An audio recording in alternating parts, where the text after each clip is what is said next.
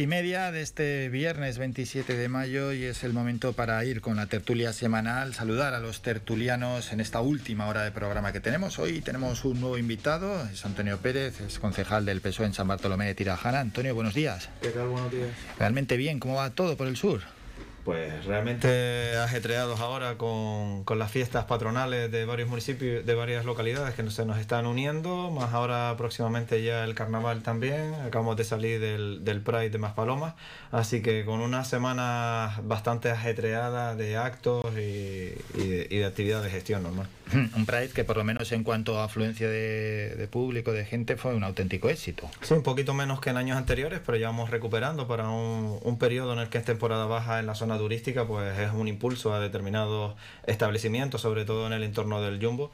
Y ya pues ahora contando con que será mucho mayor la afluencia que tendremos en los carnavales, que son del 9 al 19, y esperando pues, pues que todo surja con, con normalidad, con seguridad y, y, previniendo sobre todo el COVID que sigue estando entre nosotros. Y, y, la, y, las medidas de seguridad básicas para, para, el comportamiento de tanta gente que se va a unir en el sur durante dos semanas. Ana Benítez de Coalición Canaria, aquí en Telde. Ana, buenos días. Hola, buenos días. Partido que ya tiene su candidato, Héctor Suárez, aquí sí, en tenemos Telde. presentación el próximo viernes en la finca, en el entorno de San Francisco, a las 7 de, de, la tarde. Invito a, a, los oyentes que quieran venir. Ahí estamos con las puertas abiertas. Bueno, y nuestro pésame para su partido, en Sí. este caso por el fallecimiento de José Miguel González, Sí, gracias. que falleció en las últimas horas. Y tenemos también a María Eugenia Melián, en representación del Partido Popular, también aquí en Telde. María Eugenia, buenos días. Hola, buenos días, ¿qué tal? Pues nada, con recordarle al compañero del PSOE no solo el COVID, ahora tienen que tener cuidado también con la otra variante de esto de la viruela del mono que ha salido. Que Pues vamos a hablar de la viruela del mono y a ver si los tertulianos tienen preocupación. Ya conocemos seis casos, eh, tres en nuestra isla y tres en Tenerife. Yo no sé si hay cierta preocupación, Antonio. Eh, no, realmente ahora mismo si te pones a ver los datos a nivel nacional, eh, en Madrid que no ha habido ningún evento multitudinario como el del Pride, eh, que será ahora en el mes de junio, ya habían 51 casos, en, donde menos hay es en Andalucía, con la gran población que hay. Eh, nosotros tenemos la preocupación de lo normal como, como tuvimos al principio con el COVID, con una situación de que hay que procurar tener seguridad, de, tanto física como, como sanitaria, y es lo que nosotros estamos trabajando. Al final, eh, cualquier evento, ya puede ser en un estadio de fútbol como en un carnaval, las circunstancias son similares. Están personas juntas celebrando, abrazándose y al final, pues cualquier tipo de contagio, ya sea la propia gripe, puede llegarnos. María Eugenia.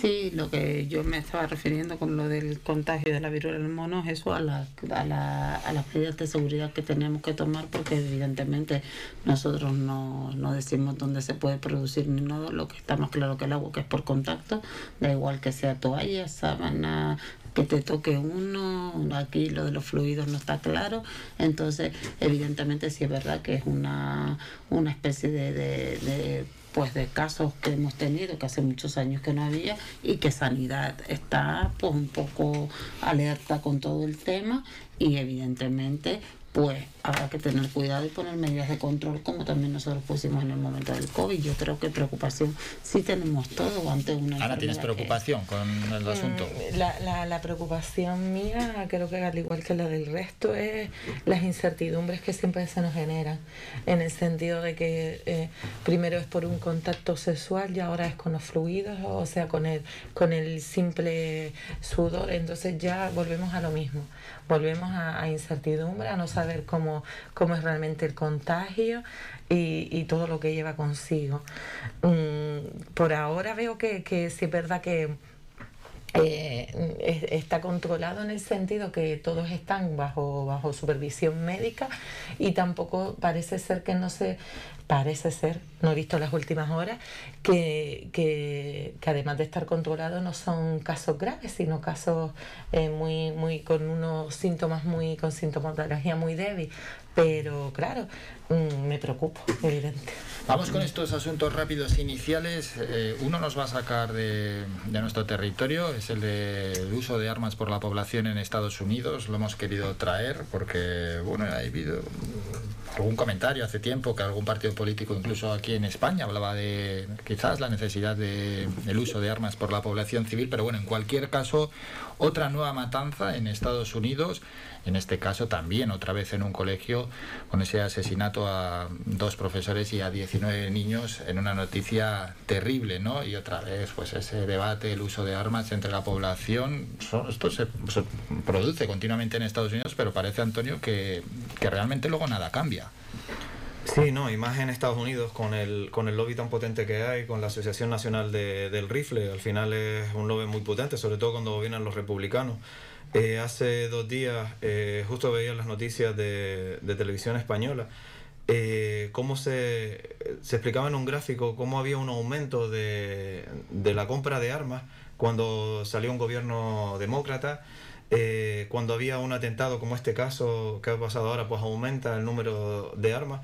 Y la cifra que más me llamó la atención y que se me quedó en la mente es que hay 120 armas por cada 100 habitantes en Estados Unidos.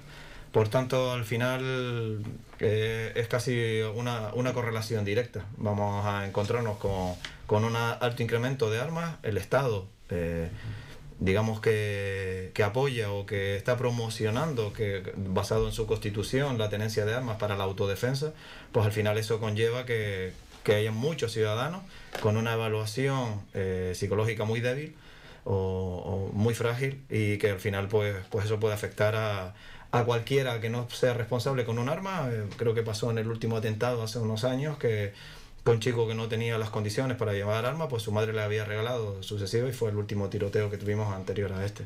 Entonces al final son, son unas legalizaciones y unos permisos de tenencia de armas que al final eh, el quien no está preparado para tenerlas eh, puede provocar grandes eh, tiroteos como el que se Ana Benítez, este asunto. Sí, aquí eh, eh, a colación de lo que dice Antonio, ni siquiera que él hablaba de, del del, del, tema psicológico es que ni siquiera en TESA se exige nada, se exige simplemente que tengan 21 años, que tampoco, en este caso, que, que chirría más porque el niño tiene 18, no sé si era de su abuelo, porque al parecer vivía con sus abuelos, no sé de quién era el arma, la verdad, y, y, claro, unimos la salud mental por lo que por lo que dice la prensa de este niño, como que no era, no, no, no, no era, por decirlo de alguna forma, y, y, más tener un arma, pues lo que, lo que, lo que formó, vamos, eh, eh, es impresionante, vamos. Eh, escuchaba que, que hay una superviviente que es una niña del cole que, que le salpicó lo, cuando le dispararon a su mejor amiga que estaba al lado y la niña se hizo, se hizo la que estaba muerta y, y, y, y, la frialdad también que hay, que hay en este país. Vamos, el mismo día se fueron, se presentaron en el hospital para, para hacer el interrogatorio a la niña, que la niña no hablaba. Uh -huh. Por supuesto, es que quién va a hablar, vamos. Y, y luego mmm, la niña como que, según contaban, pues como que, que está en que no puede dormir por las noches, que viene el hombre rifle, que tendría que ser eso, pues imagínate una, una película de terror bastante bestia, vamos. Virginia, ¿cómo ves este asunto de eh, la población armada, si sirve para defenderse o no? Y también, por supuesto, la presión del lobby armamentístico no. en Estados Unidos. Yo lo que creo que, evidentemente, como han dicho los compañeros, lo que no se puede, lo que tiene que haber es un, como una especie de debate dentro del propio Estado en Estados Unidos, donde si ya está permitido por su constitución y con un lobby tan fuerte armamentístico que permite el arma para la autodefensa o para la defensa, lo que hay que es endurecer las, las medidas del por qué pueda obtener un arma. Nosotros vamos aquí a España, ¿vale? De acuerdo, por hacer un, un símil, ¿vale? No se permiten las armas, pero quien puede tenerlas, que son los cuerpos de seguridad del Estado y también ciertos, pues ciertas personas que tienen su licencia para tener, pues se exigen licencia y se exigen pasar psicotécnicos y psicológicos donde se vea que tú eres adecuado para tener un arma. De hecho, hacía muchos años, eh, estamos hablando muchos años atrás, cuando tú ibas a hacer el servicio militar, cualquier persona que no estuviese capacitada, ya si el grupo médico lo dijese, no se ponía ni en una garita con un arma ni se les daba arma, porque evidentemente hay que, es lo que está diciendo Ana, ya no es si nosotros podemos entrar dentro de un país, si tú tienes arma o no tienes arma, porque está dentro de su constitución, es el cómo tú las das. Yo creo que ese es el problema. Y luego lo que decía Ana, si tú en un país solo puedes permitir que tu, tu población tenga arma a partir de los 21 años, ¿dónde está el control de las familias? Es como algo muy relajado, muy tácito, porque, vamos, las armas deben de estar, bueno, deben estar, no están, porque ya lo hemos visto en varias ocasiones, a la mano de niños, hay niños de 14 años, hay niños de 19 que se van con un arma, entonces tú dices, evidentemente, ¿dónde están los padres? ¿Dónde no están?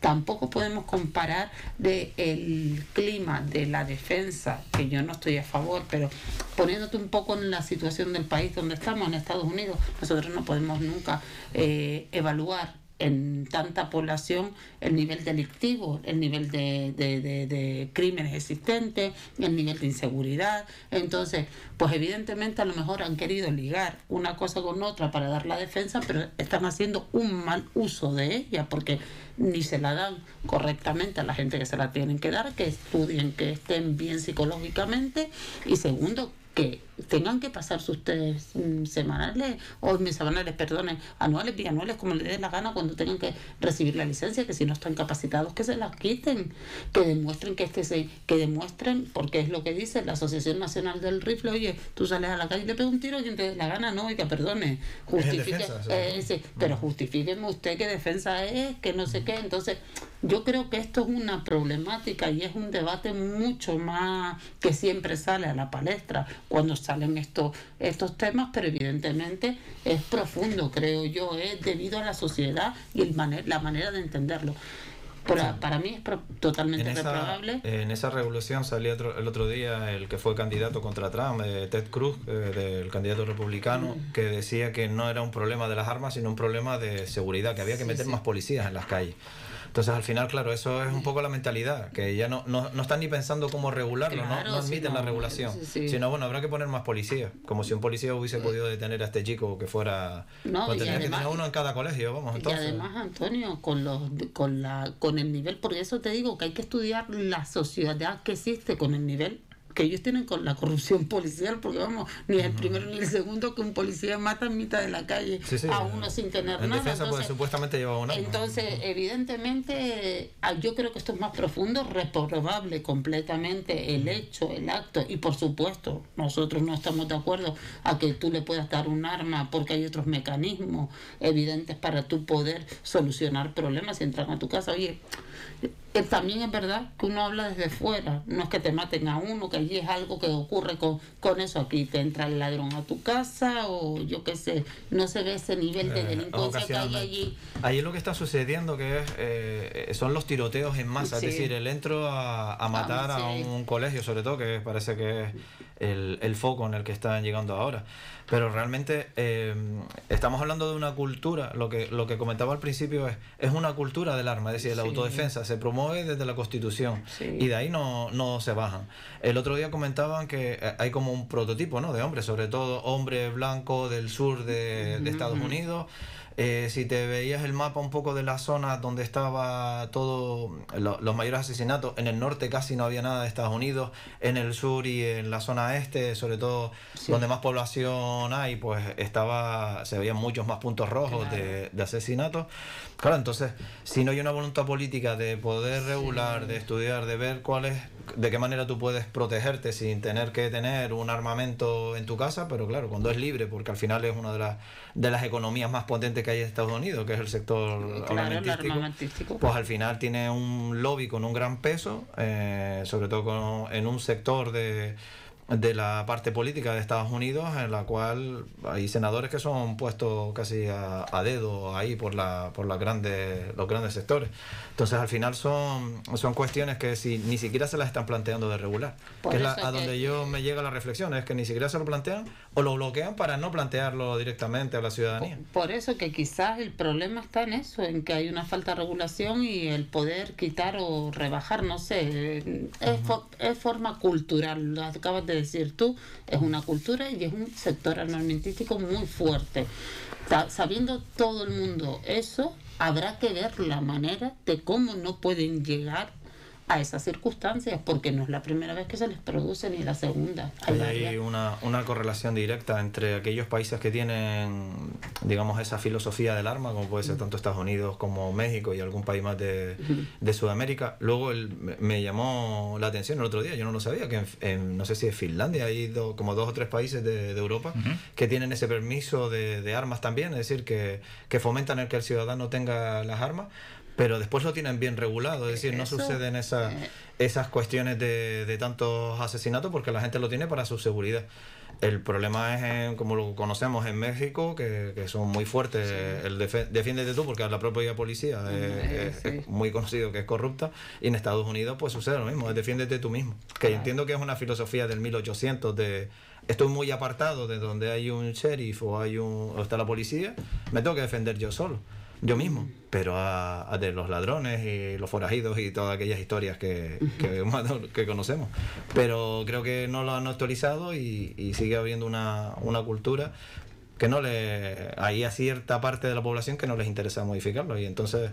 Por suerte, eh, no tenemos, no, no, es uno de los grandes problemas que tenemos en España. Tenemos algún tiroteo, tenemos algunos asaltos y demás, pero lo cierto es que son las menos y están más registradas las armas que hay en la calle. Eh, trayéndolo a, nuestro territorio, creo que es algo positivo que, que, tenemos aquí, que no está en Estados Unidos. Bueno, tras este apunte nos vamos a publicidad y volvemos para seguir con la tertulia.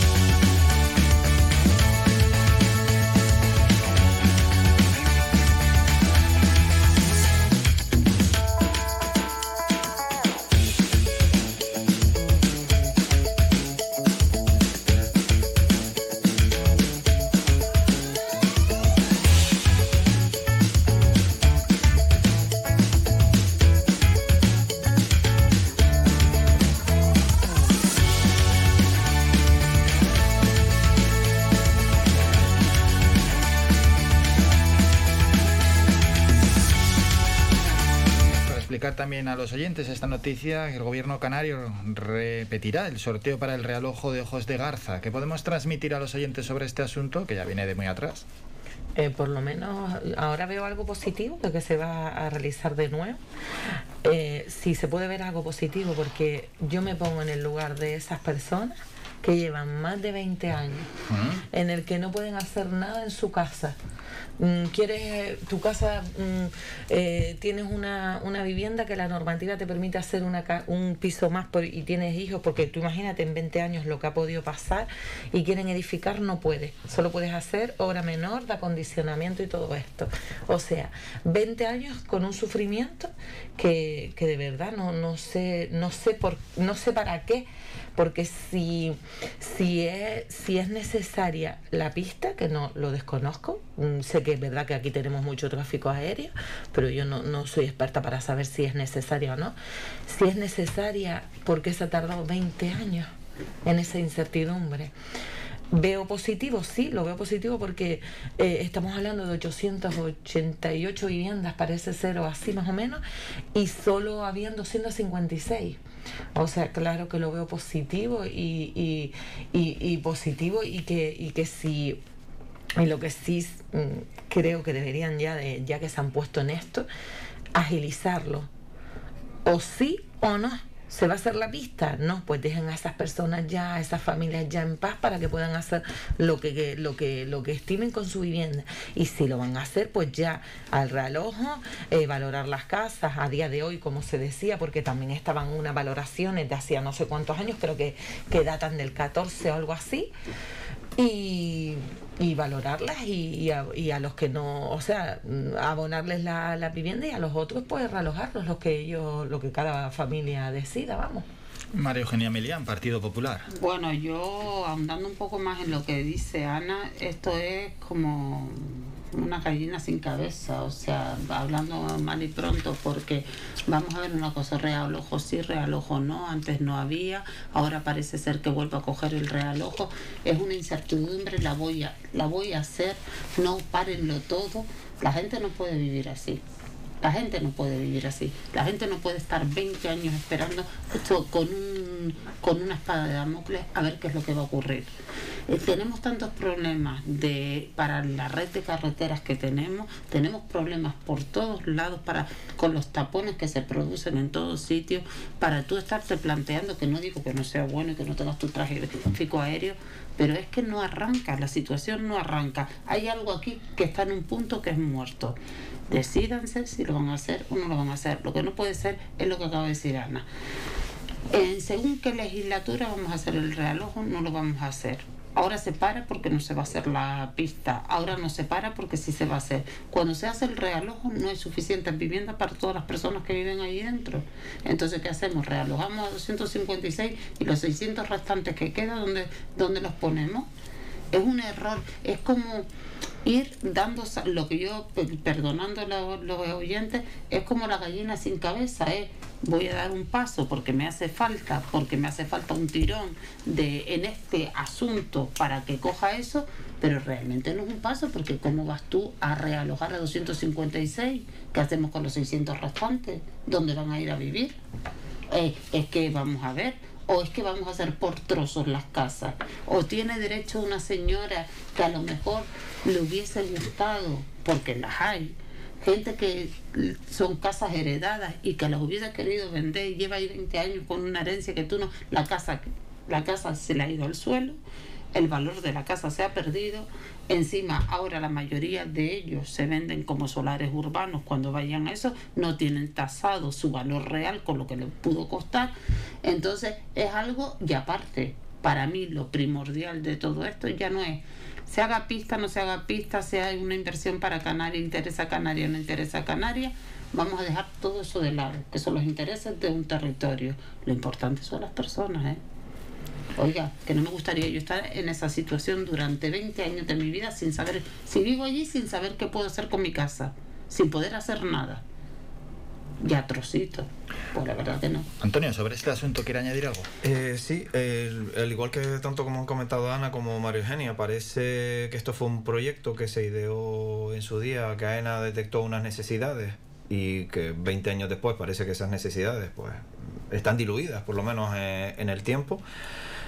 Esas 253 o 56 personas eh, son aquellas de las que por temor o demás accedieron en ese sondeo, decir, oye, yo me trasladaría, pero lo cierto es que de esas 888 queda un margen muy grande.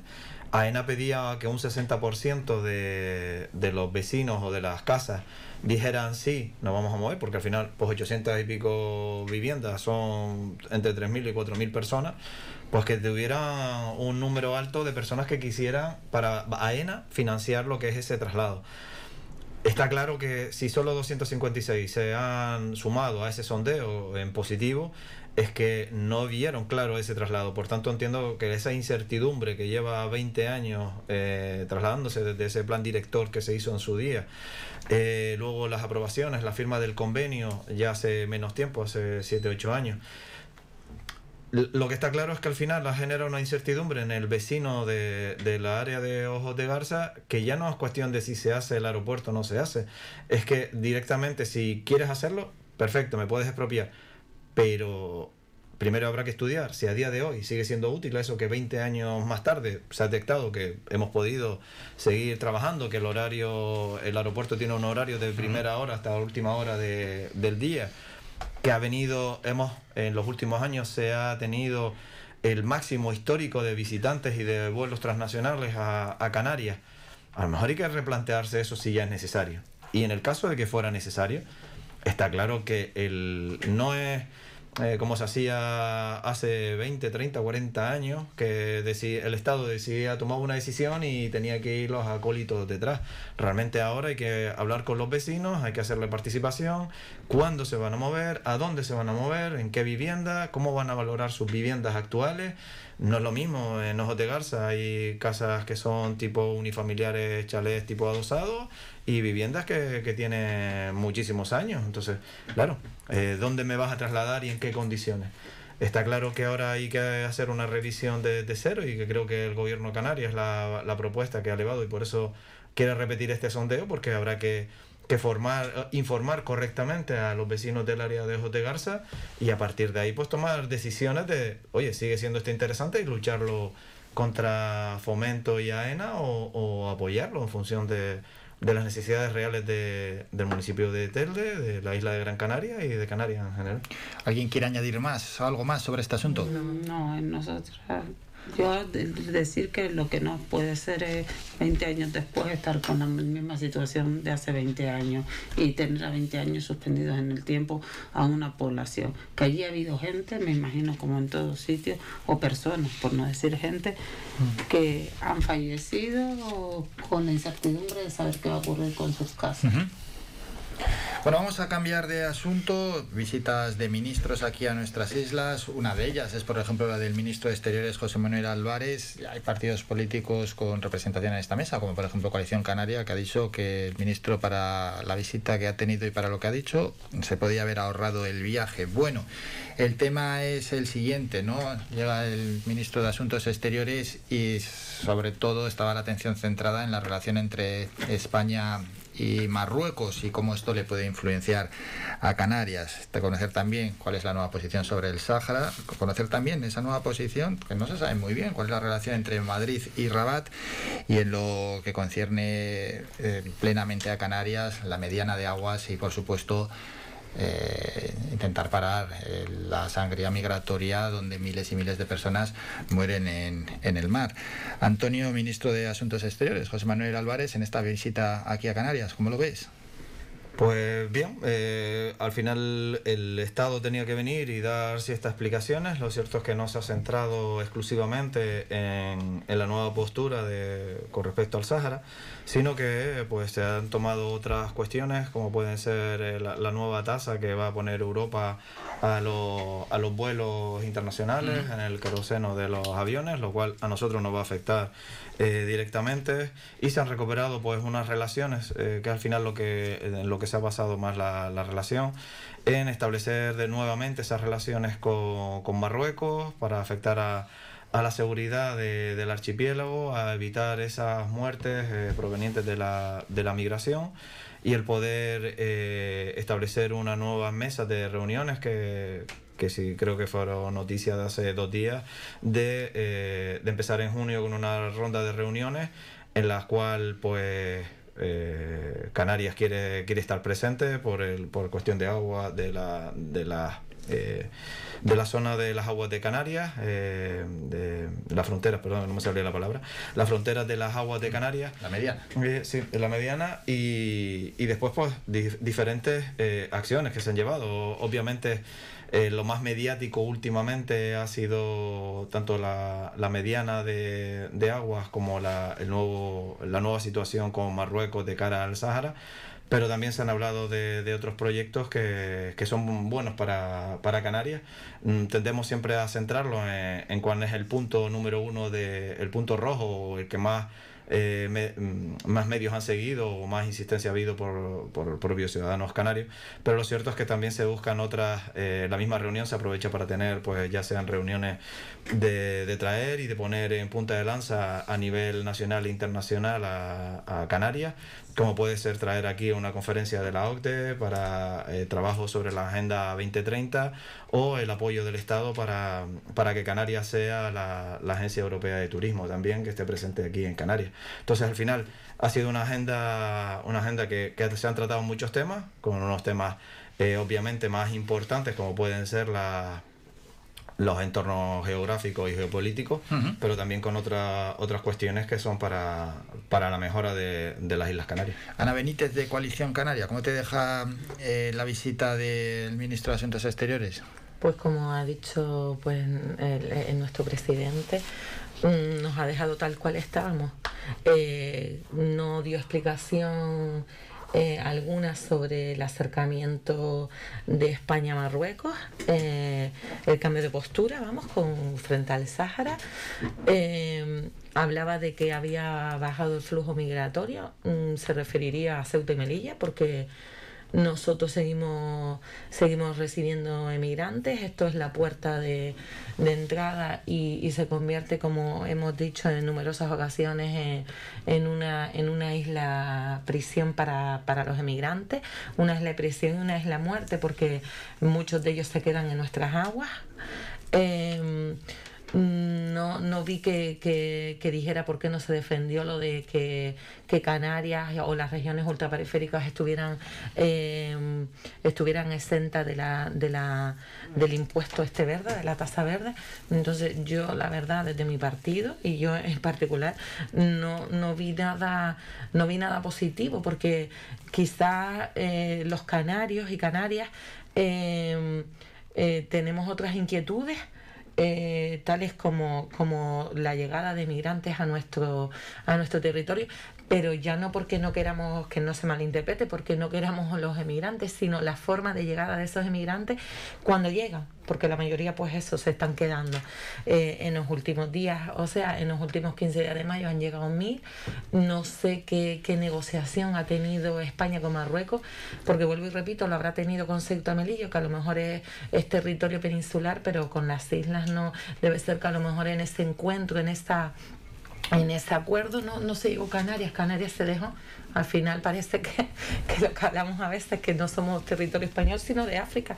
Y como estamos en África, pues se nos bueno, se olvida. Ceuta y Melilla está en África también. Eh, sí, pero son, nosotros son más, los, nosotros estamos, me parece que decía el otro día el compañero Podemos que estamos a 80 kilómetros, puede ser. Sí. Creo que estamos eso, ellos, uh -huh. están, ellos están más cerca, eh, nosotros estamos más lejos y por eso, o sea, más cerca de África y más lejos de, del territorio peninsular y por eso se olvidan de no, nosotros. pero lo decía porque como ya has dicho que estaba en la península. El, no, eh, eh, no, más cerca. Sí, más no, cerca, 14 sí. kilómetros Sí, sí, exactamente, sí, claro. que es el estrecho de Gibraltar. Y nosotros estamos a, a no sé cuántos mil. Partido Popular. Bueno, bueno, pues mire, desde el Partido Popular, tal como dijo nuestro portavoz en el Parlamento, Manuel Domínguez, presidente del partido en Canarias, más preocupado. Si ya era opaca la carta del presidente Sánchez con el presidente que mandó a Marruecos, después de esta reunión todavía más opaco. Y le explico el por qué. Vamos a ver, yo sí que me voy a permitir el lujo de decir que para lo que vino el ministro aquí, la verdad es que se podía quedado las cosas como son, porque mire, hay varias cosas que a mí nos hizo gracia, que por ejemplo, respecto de la migración, en los primeros 15 días del mes se han recibido mil, en, inmigrantes. Ellos han dicho que han bajado en un 41% las migraciones este último año, cuando realmente en este año se han recibido 7.266 inmigrantes frente a los 4.200 del año pasado por las mismas fechas. Hay un desfase enorme en las condiciones que llegan.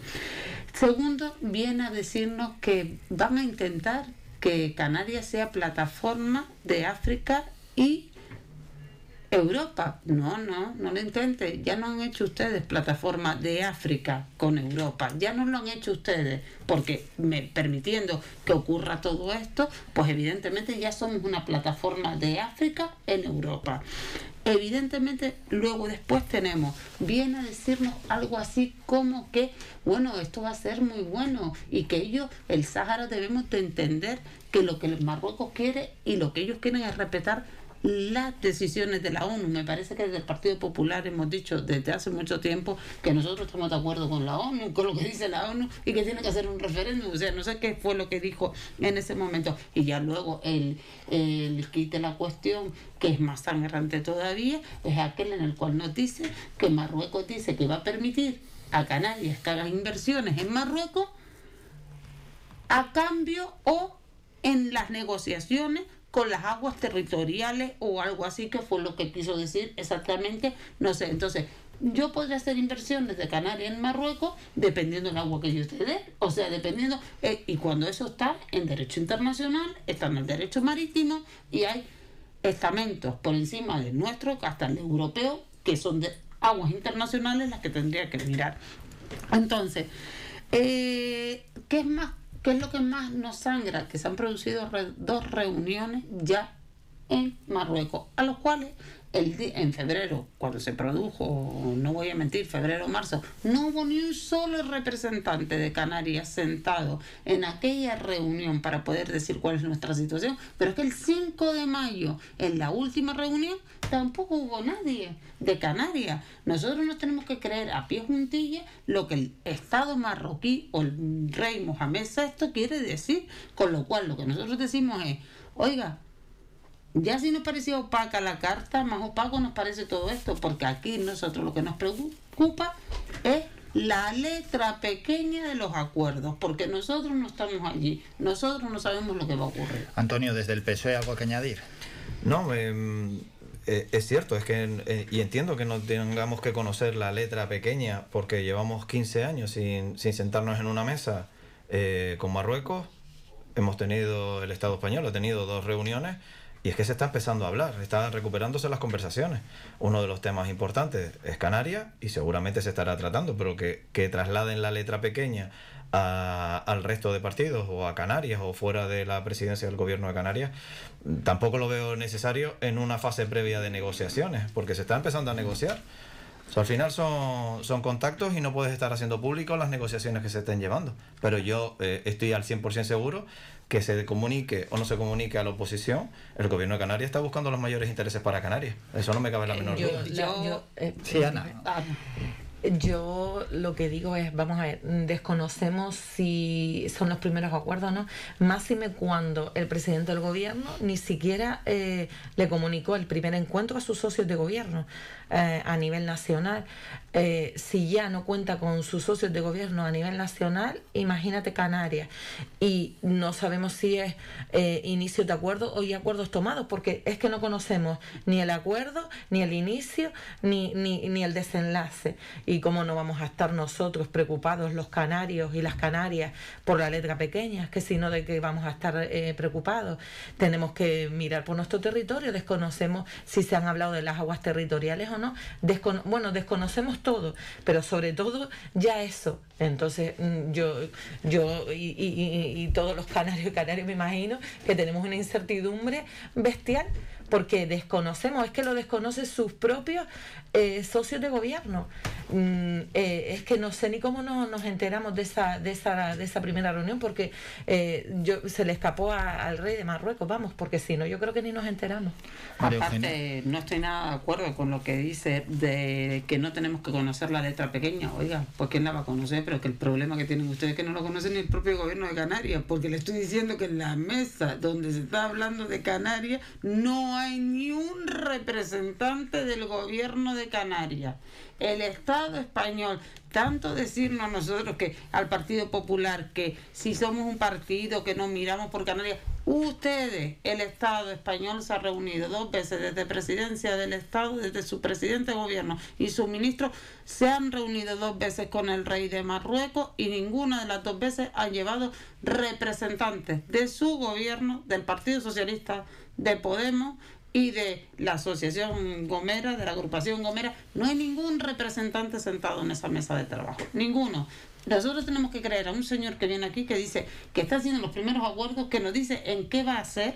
No tenemos ningún representante sentado para realmente el gobierno de Canarias se llame PSOE, se llame PP, se llame Coalición Canaria, el gobierno que estuviera en ese momento, no estamos hablando de sigla, e tenga sus representantes para luchar por los intereses de los canarios, lo que realmente nos importa a los canarios, no hay nadie sentado. De hecho, desde nuestro partido le hemos dicho a Pedro Sánchez que ya no es necesario de que hable de Canarias, sino que venga a Canarias a dar explicaciones de lo que se está acordando, porque ni propio, ni el propio gobierno de Canarias está sentado en esas mesas.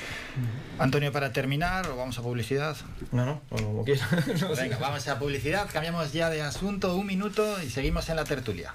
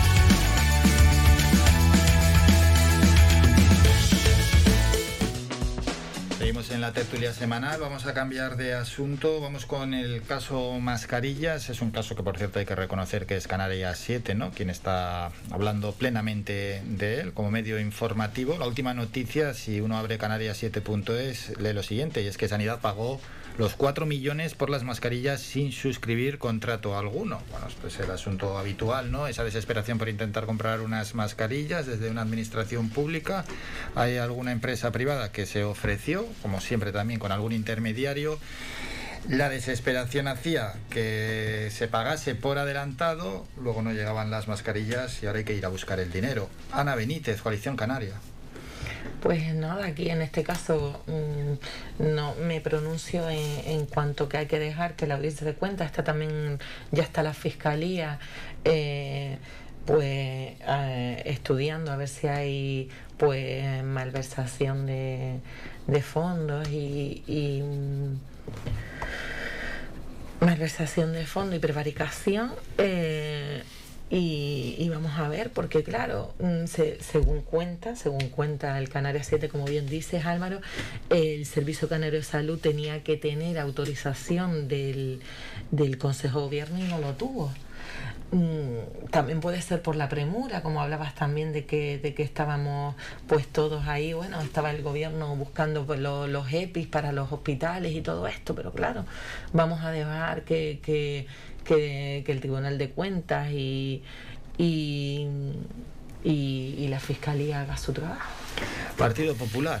Bueno, respecto a este caso, como ha salido bien desde la última semana, hay cosas que son a nosotros lo que nos llama muchísimo la atención, ya si lo hemos puesto de manifiesto en el Parlamento de Canarias, es que lo que se solicita por parte de Ángel Víctor Torres en febrero, cuando salen casos de corrupción o supuestos casos de corrupción por el caso mascarillas en distintos territorios, pues como se utilizan recursos públicos y hay que estudiarlo todo, mirarlo bien, porque estamos ante casos realmente fuertes y que podrían ser supuestos delitos de corrupción. Pero resulta que ahora está callado, ahora no dice nada. Ahora sí saben por el periódico lo que están diciendo, que hay una supuesta denuncia y una supuesta investigación por parte de la Fiscalía Anticorrupción, porque parece ser, parece ser, todo supuestamente, para que nadie me malinterprete, parece ser que se contrata una empresa de venta de coches para que traiga unas mascarillas por valor de 4 millones de euros, de los cuales supuestamente, y así se lo hemos preguntado a nuestro portavoz en el,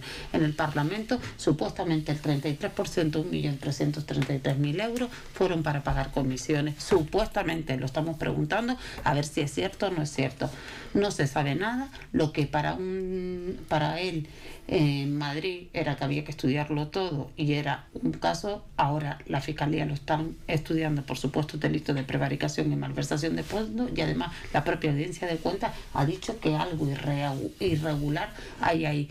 Otra cosa que es muy, muy, muy, muy, mm, cuando menos alarmante o por lo menos significativa. Se pagó los 4 millones de euros a esta empresa sin que hubiese ni contrato, pero no es que no hubiese contrato, como dice ahora el Canal 7, es que se, integra, se reintegraron de todo, de todo, de todo. Cuando no llegaron esas mascarillas, no llegaron al juzgado. Cuando no recibieron las mascarillas, no fueron al juzgado porque no tenían ni mascarillas ni dinero. Separaron el proceso de reintegro, no se les pidió el de, la devolución para darle una segunda posibilidad a las empresas, para que a la empresa para que pudiera subsanar el defecto. Pero es que todo eso se está investigando porque ¿dónde está el dinero? ¿Dónde están las mascarillas? ¿Por qué se hizo esa adjudicación a esa empresa sin ningún control ni fiscalización por parte de nadie? Entonces, son muchísimas cosas que las que nosotros desde el Partido Popular nos estamos preguntando y evidentemente estoy de acuerdo también, pero es preguntarnos, ¿vale? No estamos diciendo porque supuestamente todo tendrá que seguir su hábitat, su hábitat natural, que son los juzgados. Los juzgados serán los que realmente investiguen a fondo, la fiscalía y en el caso la audiencia de cuentas. Antonio Pesoe. Sí, eh, eh me gustaría eh, hacer un, estudio de situación. Yo sé que se ha comentado que se entendía la situación que había en ese momento, pero creo que, no todo el mundo la vivió como tal. Eh, yo la tuve que vivir también en mi área como responsable de contratación del ayuntamiento y es que nos costaba hasta conseguir la crema del gel para, para las manos. Yo me acuerdo eh, negociando con la técnico de prevención de riesgos laborales con un proveedor que no prácticamente si nos retrasábamos dos horas en hacer el pedido ya no lo teníamos. Si era sobre la marcha todo para tener el gel, para los pocos que estábamos en el ayuntamiento poder seguir trabajando. Con el tema de las mascarillas, buscando en farmacias, buscando a los proveedores de las farmacias y nadie tenía eh, en Canarias, se iban consiguiendo, cuando nosotros recuerdo que conseguimos de alguna ferretería, pero iban desapareciendo sobre la marcha, porque al final no esto no duró dos semanas, no duró tres semanas, sino que al final se fue eh, alargando y los servicios públicos no teníamos con el material para, para dar seguridad a nuestros trabajadores. Ya no hablo de, de, un servicio municipal. Cuando lo trasladamos al Servicio Canario de Salud, donde estaban las personas que estaban trabajando, estaban en condiciones eh, de, de, inseguridad porque no había mascarillas, muchos estaban con bolsas, con telas, poniéndose la cara, no sabíamos el contagio por dónde eh, podía venir. En esa situación se realizaron muchos contratos de emergencia. El gobierno de Canarias realizó 15, ha salido uno que es el que se está estudiando en estos momentos. Eh, se ha hablado de. Eh, la compañera María decía que no llegaron esas mascarillas, cierto, es que no llegaron. La aduana retuvo 900.000 porque la empresa 3M denunció que esas mascarillas venían de Egipto, estaba, no eran de la marca, sino que eran de estos que se habían hecho eh, fuera del, del mercado o de su fábrica y aduana lo retiró, es decir, las gestiones se hicieron para tener ese material, lo que es la parte que toca al gobierno de Canarias. Lo que no tocó es eh, que ese proveedor no estaba con garantía suficiente de tener eh, al alcance de su mano material que estuviera certificado por eh, como FFP3. ¿Mm? FFP3 y, y al final pues la propia aduana desechó, destruyó esas mascarillas y no llegaron al destino, con lo cual entiendo que la empresa ya había eh, eh, imagino, eh, hecho el desembolso por ese importe y se vio con un defalco bastante importante y no pudo hacer frente al final a, a la llegada de esas, de esas mascarillas. Pero lo que es a nivel administrativo, el contrato de emergencia no requiere de contrato como tal, es decir, es un procedimiento de emergencia en el cual se, se estudia el gasto que es necesario se realiza la compra y luego se justifica la se justifica el gasto una vez se ha recibido el material, que es lo que en este caso no sucedió. Entonces, eh, que no hay contrato, ¿cierto? Porque al final es eh, prácticamente se piden tres requisitos, son eh, el, la justificación del gasto, cuál es la empresa, un compromiso de un compromiso responsable y poco más, ¿no? A, diferencia de un contrato normal que requiere de un procedimiento eh, basado en el artículo 120 de la ley de contrato, te permite saltarte en casos de emergencia y de, de exhaustiva necesidad, se permite hacer estos procedimientos, es decir, son legales. Hay en ciertos lugares que se han utilizado de la manera incorrecta, pero entiendo que aquí he explicado una vez las necesidades que había para el Servicio Canario de Salud, de que los enfermeros y los médicos que estaban eh, también cayendo y, y, con aquello recordemos aquel número alto de personas que estaban visitando nuestros hospitales y centros de salud y el desconocimiento, el trámite había que hacerlo. Eh, otra cosa es que no hubiera en el mercado, se recurriera a una empresa que, que según dicen, eh, solo había una, el intermediario cobró 25.000, la otra no lo sé, la de RR7, que, que es lo que dice Canarias 7, que, que, tenía el contrato. Pero por un lado ya eh, lo ha dicho el consejero de, de, Sanidad, se ha intentado por la agencia tributaria recuperar por vía ejecutiva esa, esas cuantías de los 4 millones de euros más, más el incremento por los intereses de demora y ahora está la parte eh, judicial que entiendo que se llevará por el alzamiento de bienes de esta, de esta empresa. ¿Alguien quiere añadir algo más? Eh, respecto a lo del contrato de emergencia, sí, todo el mundo sabemos que se puede contratar por emergencia, pero por eso no deja de exigir la ley que exijan una serie de garantías sobre la empresa que lo coge, porque todos sabemos que cuando son extraordinarias necesidades o cuando no hay nadie más en el mercado que, o sea, que oferte ese, ese servicio, tú te saltas la ley de contrato del Estado, gracias a que existe el 120, porque si no aquí mm. nos morimos con las encomiendas de gestión a las empresas públicas porque todo el mundo se la está saltando porque es la única manera de poder sacar hacia adelante todos los procedimientos de contratación de un, de un porque son más lazos o más ligeros dentro de la empresa que lo que es dentro de toda la administración.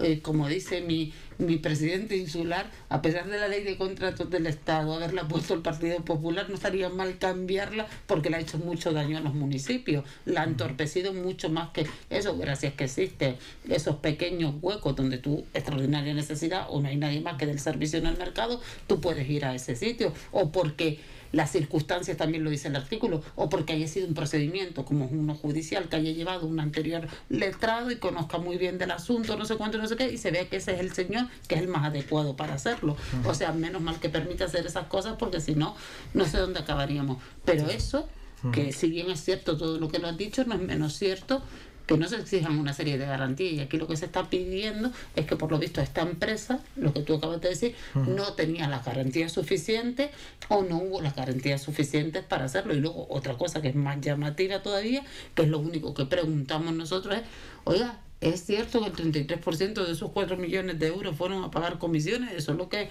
lo, que estamos hablando, 1.333.000 euros. Entonces, es lo único que nosotros dicen. Por supuesto que la fiscalía, estoy de acuerdo contigo, el procedimiento es adecuado porque le sigue, eh, porque está pero vamos a ver. El contrato, lo que viene detrás exacto lo que viene detrás y es lo en su momento no sé si llegará algo si se activará o no pero en su momento le, quien tendrá que decidir no somos nosotros que estamos sentados ahí será un juez la audiencia de cuenta y será tal. Por tanto mi mayor respeto que se investigue la situación. Ahora evidentemente a nosotros también nos llama la atención eso que evidentemente ahora el gobierno de Canarias el presidente y el consejero pues poco que menos ha venido a escudarse lo que dicen, los tiempos que corrían, que no son menos ciertos que lo que tú dices, la premura que teníamos, la falta, que no son menos ciertos, pero lo que en un sitio, en Madrid es delito, aquí es la pandemia, no sé qué, no sé cuánto. En todos sitios era igual, Antonio, era lo que yo me refería.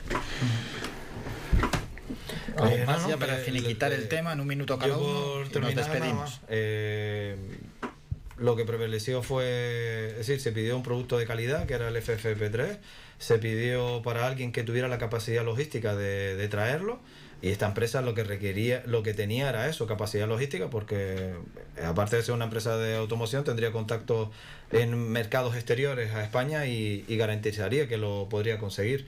Eh, a partir de ahí, pues ya eh, cuánto dinero se empleó, si era a 4 euros la mascarilla, porque había en sitios que se han pagado a 8 euros o era a 0,50, bueno, que eso en ese momento te puedo decir que era imposible, que de 2,50 no te bajaba nada. Eh, estamos hablando de una mascarilla de papel, pero subió el precio que no era ni normal. lo cierto es que ahora lo que hay que ver es si ha habido, como tú ponías el ejemplo del caso de Madrid, si ha habido una una cuestión de enriquecimiento ilícito por parte de una empresa que al final el material, sobre todo, es que no se ha entregado, que es la cuestión, que el material no se ha entregado. exacto, pero que es igual para todos, es lo que yo quería decir. Bueno, nos vamos a publicidad, último parón y volvemos ya para despedirnos.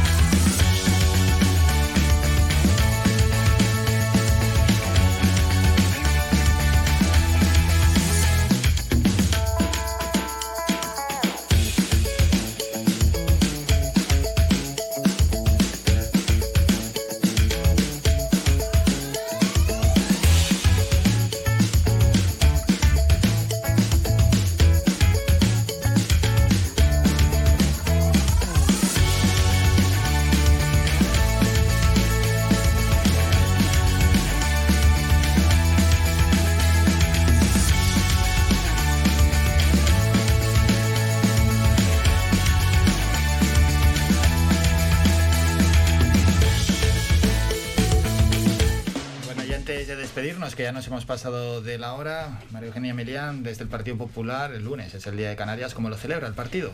Pues nosotros encantados de pertenecer a la comunidad autónoma canaria, deseando que sigamos en la senda de la recuperación, que realmente empiece porque las cosas se están poniendo feas, que consigamos todas las cosas que son necesarias para Canarias, que quedan muchas, y que los canarios y canarias disfruten mucho de su día, que es un día estupendo y genial para celebrar en casa, que tenemos a los niños, tenemos a los mayores, y a salir a la calle para que los niños sepan lo que eran los canarios. Antonio, desde el PSOE, ¿cómo se celebra? Bien, nosotros eh, en San Bartolomé pues tenemos la festividad de San Fernando que justo cae el 30 de mayo, así que yo lo celebraré de, con misa, procesión, además, y luego con, una comida con, con los vecinos. Y, y nada, igual que como decía María Eugenia, pues, pues mirando el futuro con un proyecto para Canarias en el cual sigamos creciendo, con que haya un desarrollo económico, social y sobre todo en la línea que se está trabajando muy fuerte eh, en los últimos años, que es la línea medioambiental, en la cual yo tengo cierta sensibilidad y, desearle pues eh, seguir disfrutando de esta canariedad que, que, a mí me gusta estos últimos años cómo se está fomentando esa palabra, la canariedad, que antes parecía que no existía y ahora se está tirando de ella, impulsando a, a sentirnos ya lo que nos sentíamos canarios, pues a darle un impulsito y, y, creo que nos está nos representa mucho a todos los canarios y que esperemos pues que todos puedan disfrutar eh, en familia eh, con, y el que pueda ya con, con, un timple y con cánticos canarios pues, pues más lleno se quedará. Y Ana Benítez, ¿cómo celebra este año Coalición Canaria? Pues añadiendo lo que dicen los compañeros, eh, fomentando nuestra cultura, nuestra identidad, como dice Antonio, nuestro timple, nuestra vestimenta canaria y, y nada, añadir pues eso, eh, mirar el futuro de Canarias con políticas sociales, eh, como siempre hablamos de la migración, a ver si, si, si podemos pues solucionar algo más y sobre todo eso de dependencia, a ver a ver si nuestro futuro mejora en todas estas en todos estos temas que tenemos por aquí pendientes y, y que nada, que todo el mundo disfrute, que salgan a la calle, que sé que todos los municipios de esta isla pues van a tener actos mm, con folclore, con, con eh, eh, por ejemplo en Telde se va a hacer eh, un espacio donde van a, a, fomentar o donde se va a, a interpretar como la bandera, la banderas canarias, se va a fomentar pues varias o sea, se va a coger varios, varios episodios de, de la vida de, de, nuestros antepasados y de nuestros canarios para que los niños lo vean.